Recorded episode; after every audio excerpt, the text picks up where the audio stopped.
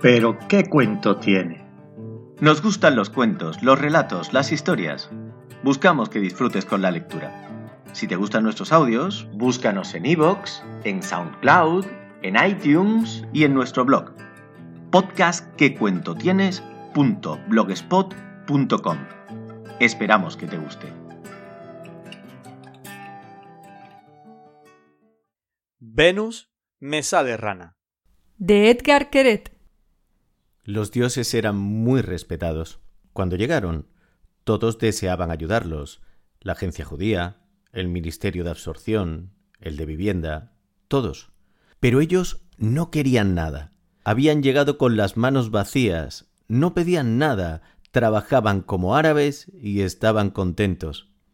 Así fue como al final acabaron con Mercurio en una empresa de mensajería, Atlas de mozo de cuerda y Vulcano quitando mierda, tal y como suena.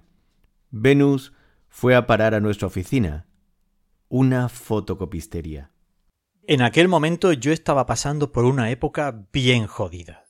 No sabía qué hacer de mi vida. Estaba solo, tan solo. Lo que más ansiaba era tener un gran amor. Por lo general, cuando me encuentro en una situación así, empiezo a estudiar algo nuevo, guitarra, pintura o algo parecido, porque si consigo entrar en ello me encuentro bastante mejor y me olvido de que en realidad no tengo a nadie en el mundo. Aunque esta vez sabía que ningún cursillo de macramé iba a poder serme de ayuda. Necesitaba algo en lo que poder creer, un gran amor o algo parecido, algo que nunca fuera a terminar, que nunca me dejara tirado. Mi psicoanalista me escuchó con interés para finalmente recomendarme que me comprara un perro. Ya no volví más.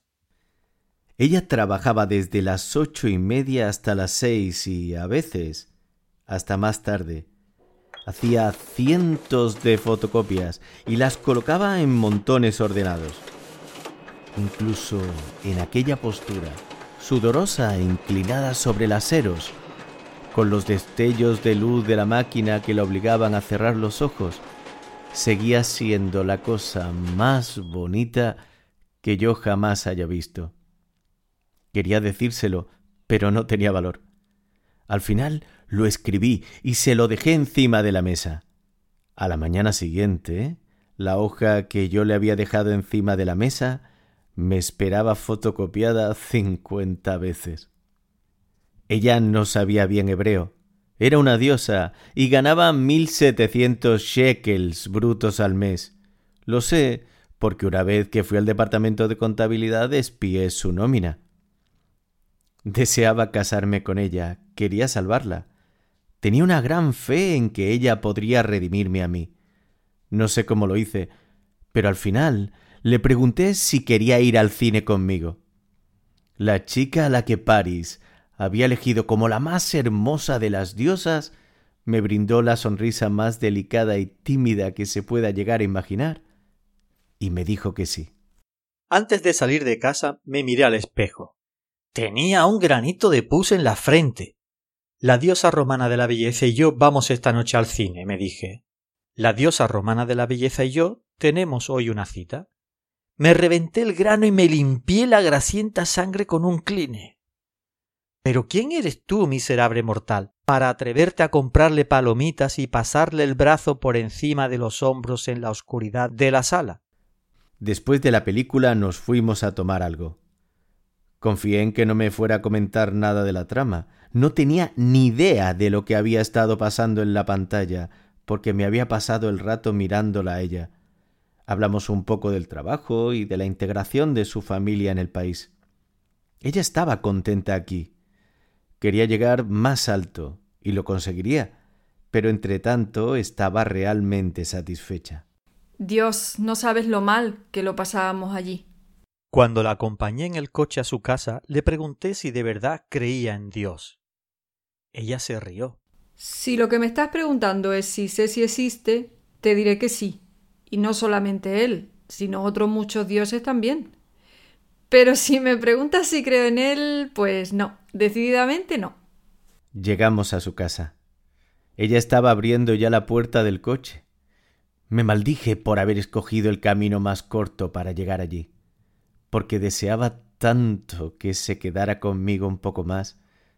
Recé para que se obrara un milagro, que nos detuviera la policía, que nos secuestraran, que sucediera algo que nos mantuviera juntos.